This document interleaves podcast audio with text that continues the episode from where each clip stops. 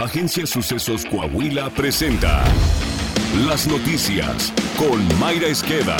La noticia en síntesis. Esto es lo más relevante para empezar. Buenos días. Hoy es primero de agosto. Van 213 días del 2022 al que le restan 152 por transcurrir. Seguridad. Una niña de 6 años de edad murió durante un ataque armado por un comando a varias personas que se encontraban en un domicilio en la ciudad de Guanajuato. En Acapulco fue asesinado el empresario Jesús Rivera Rojas, presidente de la Asociación de Varias Discotecas y Restaurantes de la Costera Miguel Alemán. En Oaxaca, cuatro muertos y cuatro heridos dejó como saldo una emboscada. De acuerdo con reportes policíacos, las víctimas viajaban en una camioneta cuando fueron atacadas con armas de fuego por personas desconocidas.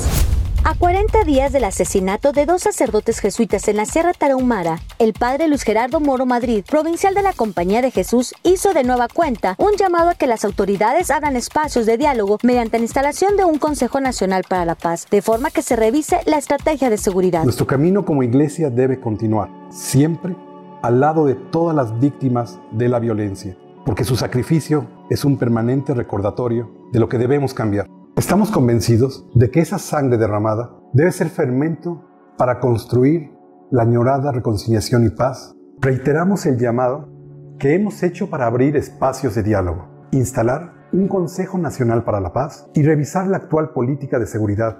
Mientras tanto, en Quintana Roo, el presidente López Obrador insistió que aunque no le guste a sus adversarios, seguirá diciendo abrazos no balazos en materia de seguridad. No utilizando la fuerza, sin reprimir al pueblo. Y eso es lo que vamos a seguir aplicando como política. No les gusta a nuestros adversarios, pero ya ven, lo voy a seguir así diciendo. Abrazos, no balazos. Y durante la gira de trabajo que desarrolló por Cancún, el presidente fue increpado por un grupo de mujeres que se encuentran en la lucha por localizar a sus desaparecidos. Le exigieron al titular de la 4T más acciones y menos simulaciones.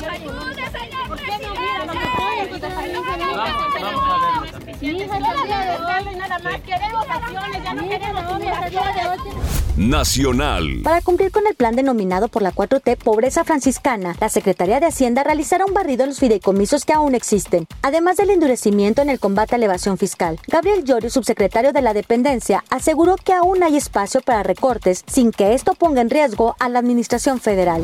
Política. El desaseo marcó la jornada de este fin de semana para elegir a 3.000 congresistas de Morena. Denuncias por acarreo y compra de votos, entrega de despensas a cambio de participación, menores de edad sufragando, amenazas con retirar programas sociales a quien no votara, quema de urnas y broncas de todo tipo se vivieron en la jornada. Incluso, el académico del UNAM, John Ackerman, acusó que durante la elección de congresistas de Morena hubo acarreo, compra de votos e irregularidades, por lo que la Convención Nacional Morenista impugnará. En Poza Rica, Veracruz, el alcalde morenista Fernando Garza le respondió así a una militante que le exigía hacer fila como los demás para emitir su voto. ¿Y por qué usted no hace fila? No, no hicieron fila. ¿Por qué no hace fila?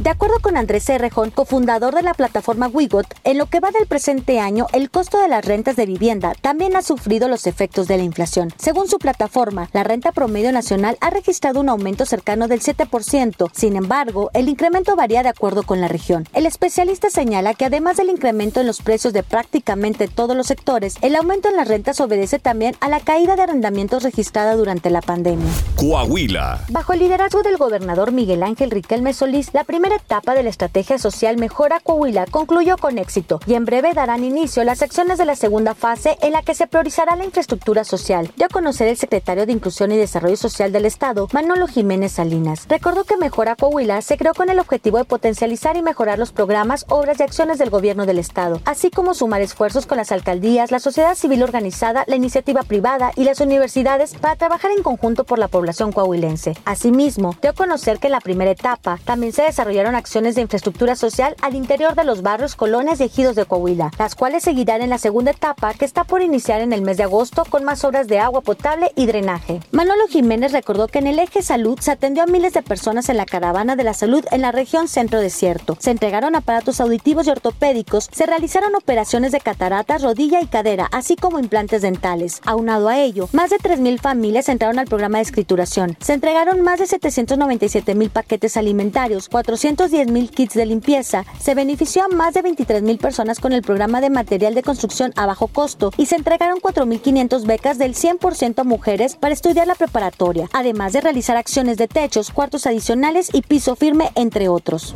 Saltillo. A poco menos de un mes de que fue puesto en marcha por el alcalde José María Siller el programa de mejoramiento de vivienda en el área rural, que forma parte del primer maratón de obras Saltillo nos une, registra un 30% de avance, que equivale a la colocación de 100 techos a igual número de familias.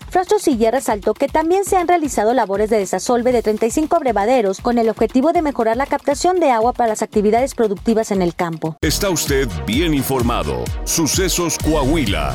Síguenos en Spotify, Amazon Music, Apple Podcast, Google Podcast, YouTube, Facebook, Twitter e Instagram.